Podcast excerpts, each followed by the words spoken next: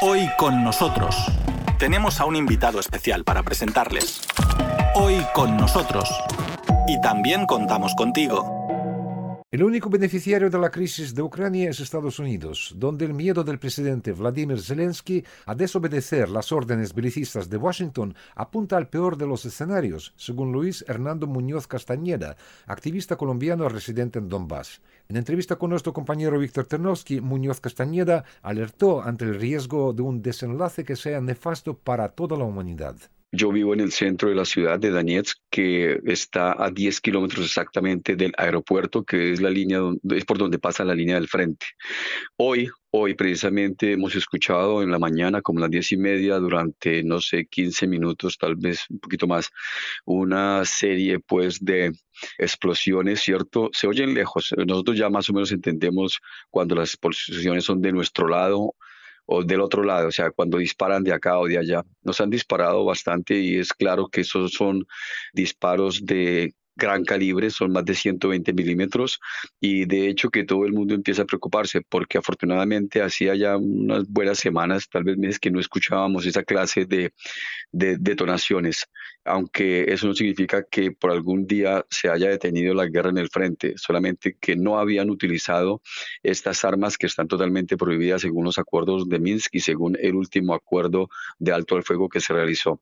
Todo el mundo está preocupadísimo. Más tarde ocurrió como a las dos otra vez o a la una de la tarde. También fue durante unos diez minutos que se escuchó, pero parece que desde aquí, desde Daniel, la gente que tiene derecho, o sea, a los miembros del ejército les han dado permiso de disparar también, de responder. Entonces han logrado detener pues ese fuego que venía. Nosotros sabemos que en varias ciudades también, aparte de Donetsk, a lo largo del frente han abierto fuego hoy desde la mañana. En Lugansk, por lo menos desde las 5 de la mañana estaban disparando.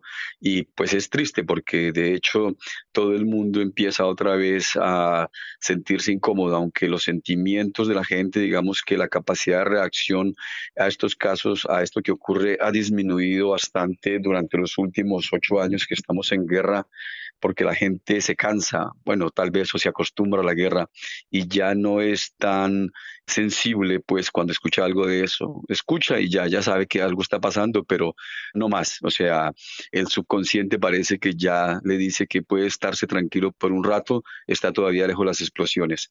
Pero en general la situación es tensa aquí para los habitantes cuando se escuchan esa clase de explosiones tan fuertes. Luis, muchísimas gracias por contarnos esos detalles y yo quisiera preguntarle, ¿a quién le beneficia esa escalada? Porque, bien, si miramos uh, las informaciones uh, de la prensa occidental en particular, ¿no? Entonces los principales artífices de todo eso son, como ellos dicen, separatistas. Bien, sin que mencionen entonces si utilizan la palabra separatistas, yo no dejo de preguntarme por qué no escriben entonces el gobierno golpista de Kiev. Pero bien, entonces uh, acusan entonces a las autoproclamadas repúblicas de esa escalada, además dicen sobre la mano de Moscú. Entonces yo le preguntaría entonces, ¿y quiénes realmente están haciendo esto y a quién le beneficia esta escalada? De ninguna manera se puede asegurar, aseverar que sea la gente aquí en Donetsk o el ejército de Donetsk el que está interesado en llevar a cabo una escalada en la situación, de ninguna manera. Durante todos los años que he estado aquí, hemos sabido y siempre hay testigos, la OSS, lo ha dicho en muchísimos informes, todos los ataques que se realizan cuando empiezan pues estas batallas, digamos, son del lado de los golpistas de Ucrania, exactamente, como usted lo, lo dijo, ellos no tienen otro nombre.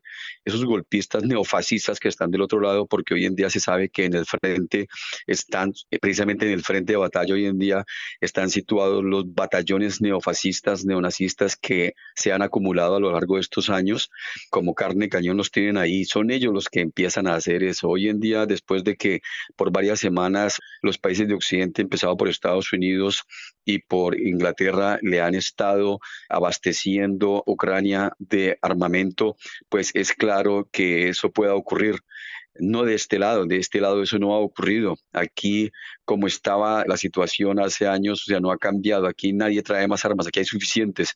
Tal vez no haya gente, de hecho, aquí no hay 130 mil soldados como los hay en la línea de división de parte de Ucrania. Ellos hace como seis meses empezaron a llenar la línea del frente de pelotones y hoy en día están contados más de 130 mil personas, soldados, están esperando el grito de adelante para lanzar una ofensiva contra Donetsk. De este lado no hay tanta gente y no la puede haber, no la ha habido. Lo máximo que ha tenido este ejército son 35 mil personas y eso hoy en día está, son muchos menos. ¿Cuántos? No sé, pero son menos de hecho.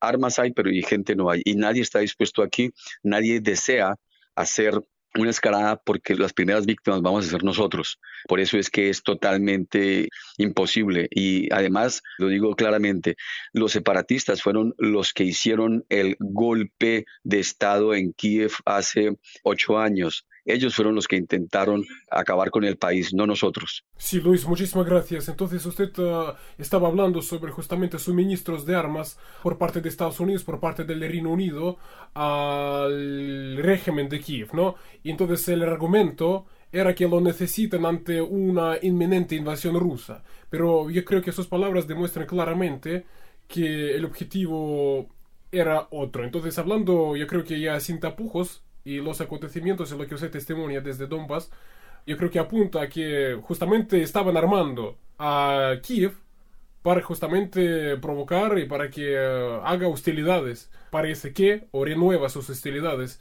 en el este de Ucrania. Sí, de hecho, Aquí, diciéndolo claramente, a nadie le interesa la guerra. Estamos seguros de que los soldados que hay, aparte de los neofascistas que están dispuestos a morir por una idea que no se sabe cuál es, los soldados comunes y corrientes de ese gran ejército de 150 mil soldados que hay, 130 mil soldados que hay en este momento esperando, ninguno de ellos está dispuesto a dar la vida por el rating del presidente Zelensky ni por el de Biden, aunque nosotros entendemos desde aquí que esto es el resultado de una guerra que siempre ha atizado Biden. Tenemos que recordar que el que empezó esta guerra fue aquí el presidente interino de Ucrania, el llamado pastor sangriento Turchinov, que fue el primer presidente cuando hubo el golpe de Estado antidemocrático y sangriento en Kiev a comienzos del 2014, y él fue asusado por Biden, que en ese momento era el, que, el principal secretario de, de Estado de Obama, y él fue el que le pidió que acabara con cualquier levantamiento en la zona oriental de Ucrania, por cuanto él con su hijo tenían entonces, y seguramente todavía tienen, intereses económicos en el fracking. Ustedes sabrán que el hijo de Biden eh, estaba trabajando, recibía dinero muy grande por estar como consejero o algo así en una empresa de fracking que estaba trabajando a menos de 200 kilómetros de mi casa. Entonces, ellos son los culpables directos. Ellos empezaron esa guerra y ellos están hoy en día otra vez interesados en subir el rating de Biden en un año en que hay elecciones en Estados Unidos y en una situación donde los demócratas tienen totalmente por el suelo su rating otro de los interesados son los vendedores de arma, el sistema armamentista americano, que son las empresas que mandan y que alimentan a los senadores de Estados Unidos, ellos están interesados porque se están deshaciendo de una cantidad de armas, enviándoselas que no son gratis a Kiev.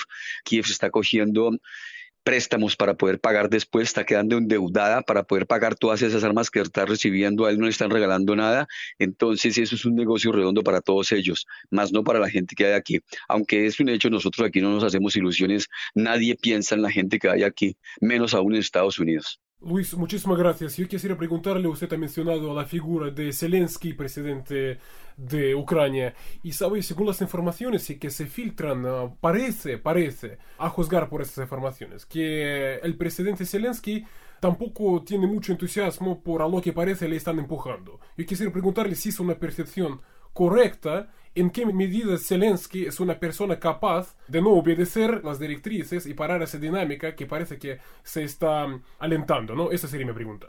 De hecho, hemos visto por las declaraciones del presidente Zelensky de que él le tiene miedo a iniciar una guerra.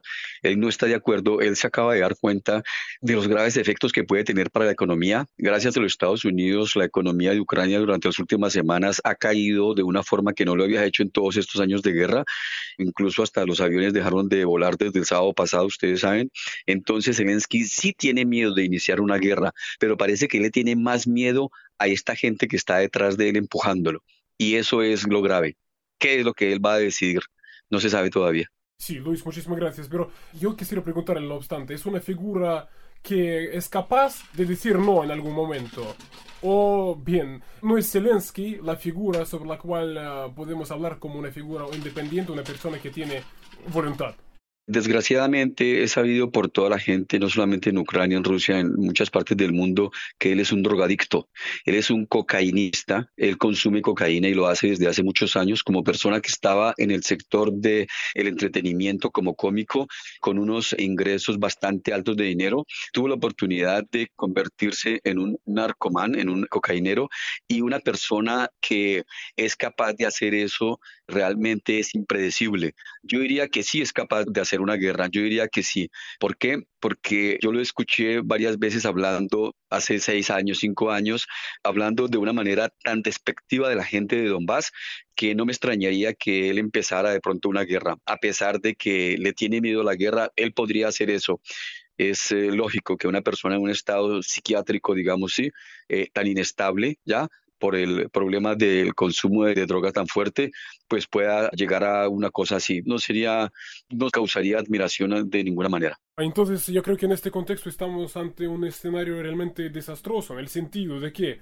tal como usted obviamente está muy al tanto, que el Parlamento ruso le propuso al presidente ruso y lo propuso de forma formal reconocer a las autoproclamadas repúblicas populares del este de Ucrania primero y segundo hoy desde el Parlamento ruso, desde el Senado, es decir, la Cámara Alta del Parlamento, dijeron claramente que si aquí se le ocurra empezar a matar a la gente de Donbass, a la gente del este de Ucrania, entonces Rusia sí que intervendrá y protegerá. Eso, ¿qué es lo que significa? Por un lado, yo creo que Rusia no dejará, Rusia demuestra clara que no dejará, digamos, sin protección a esta gente, pero por otro lado, parece que eso como sería, apunta a una guerra grande. Yo no sé cómo usted lo ve, Luis, usted es una persona que sabe también los acontecimientos. Pues nosotros aquí, como prácticamente ciudadanos rusos, aquí ya de hecho más de 600 mil personas, 700 mil tal vez, hemos recibido el pasaporte ruso y somos rusos. Aquí la mentalidad siempre ha sido la educación, la cultura, el idioma es totalmente ruso.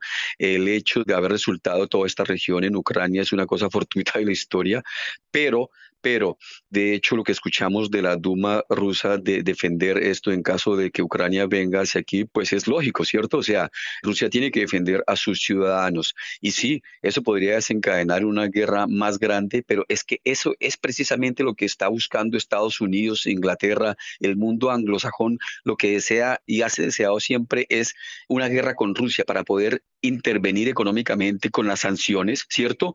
Para que su sistema armamentista pueda vender porque ellos van a ganar muchísimo dinero y es una guerra que podría ser grave no solamente a nivel local, sino para toda Europa y tal vez para toda la humanidad.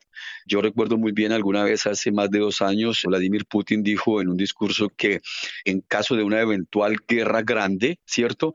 Rusia iba a considerar acabar directamente con los centros donde se toman decisiones que no son en Europa. Entonces hay que tener en cuenta que sí, el inicio aquí de una guerra puede terminar en consecuencias desastrosas, tal vez para toda la humanidad. Esperemos que eso no sea así, esperemos que eso no ocurra, pero desafortunadamente podría ser así. Otra cosa importante que hay que tener en cuenta es que Rusia no necesita invadir Ucrania de ninguna manera. ¿Para qué? Eso es como una maleta sin ruedas y sin manija que vale algo, pero que no se puede levantar y no tiene sentido cogerla. O sea, Ucrania sería un gran peso para Rusia y Rusia no está en capacidad de cogerla y no necesita de ninguna manera. Entonces, ¿qué pasa? Que hoy en día vimos cómo en los últimos años Rusia logró detener una guerra y volver la estabilidad, no del todo todavía, pero salvó el Estado sirio, ¿cierto? Con el armamento moderno que tiene y una eventual guerra aquí podría también significar que se utilizarían armas de última generación y que no tienen que ser tropas las que vayan a invadir el país. Sencillamente se utilizarían estas armas modernas, cohetes hipersónicos para terminar con todos los objetivos militares que aparezcan en el escenario y eso podría llevar a que sea una guerra muy rápida donde, como ya dijo los representantes de la OTAN, no piensan intervenir, lo dijo Joe Biden, que él no piensa enviar gente, no piensa, entonces tal vez podría ser ese segundo escenario de una guerra rápida y mortal para Ucrania, donde como dijo el presidente ruso Vladimir Putin hace algún tiempo, anunció, sería la desaparición del Estado ucraniano como tal. Pues esperemos que no llegue a ese extremo. Luis, muchísimas gracias y yo creo que sería mi última pregunta, ¿no? Porque tras todas estas hostilidades por parte de Kiev, además sabemos que esas hostilidades fueron muy bien financiadas, por ejemplo, por Estados Unidos y de hecho entonces eh, la Ucrania de Zelensky es un estado enormemente endeudado, ¿no? Entonces, tras todos estos hechos, tras todas esas informaciones, tras todas esas dinámicas, yo no sé la probabilidad de que un día realmente la gente de Donbass, la gente del este de Ucrania, esté lista, ¿no? Para convivir ya como si fueran miembro del Estado ucraniano. O ya esta línea, digamos, roja fue cruzada, si diríamos, por los de Kiev. Lamento informarle a todo el mundo que lo sepan que aquí en Donbass prácticamente nadie cree que podamos devolvernos a Ucrania. O sea, de hecho, esta línea de la que tú hablas, hace tiempo que fue pasada y fue pasada por sobre mucha sangre, ¿cierto? Y sobre mucho sufrimiento.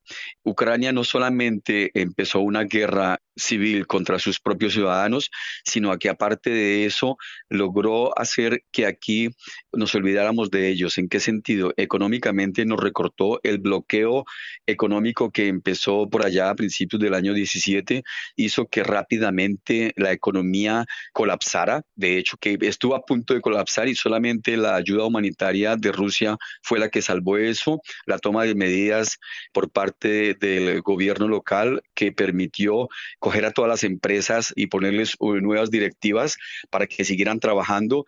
Y después de eso se adoptó aquí totalmente el rublo como moneda local.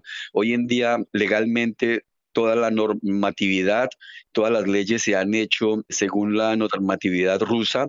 Las universidades, escuelas, todas han cambiado todos sus péndumes académicos y los han puesto de acuerdo, los han acreditado ante el Ministerio de Educación ruso.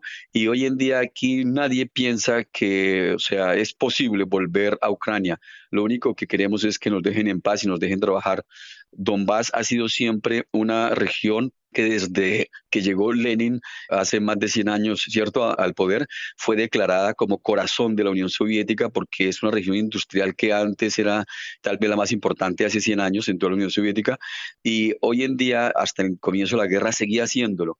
Entonces es un hecho que para nosotros es más importante no pelear, no guerrear, sino desarrollarnos. Esta era una región muy desarrollada. Yo me quedé a vivir aquí porque me gustaba eso, precisamente una región donde siempre ha habido dinero, oportunidades, que se ha desarrollado muy moderna la ciudad. Entonces, de hecho, que ya no queremos tener nada que ver con esa Ucrania que ha decaído durante estos siete años, donde la gente tiene que pagar 10, 15, 20 veces más por los servicios de lo que nosotros aquí pagamos y gente que ha sido capaz de resistir, eh, que se ha estado de acuerdo en, digamos que, estar en un sistema ideológico que les permite honrar a colaboradores del nazismo. Eso ideológicamente es imposible para la gente que estamos aquí en Donbass. Todo el mundo aquí, todas las familias, no solamente de Donbass, de toda Ucrania, perdieron a alguien, a algún antepasado durante la Segunda Guerra Mundial. Y ese fastidio hacia el fascismo y todo lo que se le parezca es innato en todo el mundo. No sé cómo en Ucrania esto ha cambiado, pero aquí eso no ha cambiado. Al contrario, con esta guerra la gente aún más se ha vuelto antifascista. Entonces, créame que volver a ser parte de Ucrania, pues no están los planes de nadie aquí.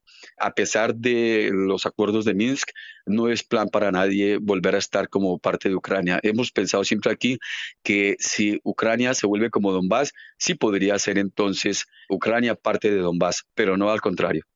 Hoy con nosotros, en Radio Sputnik desde Moscú.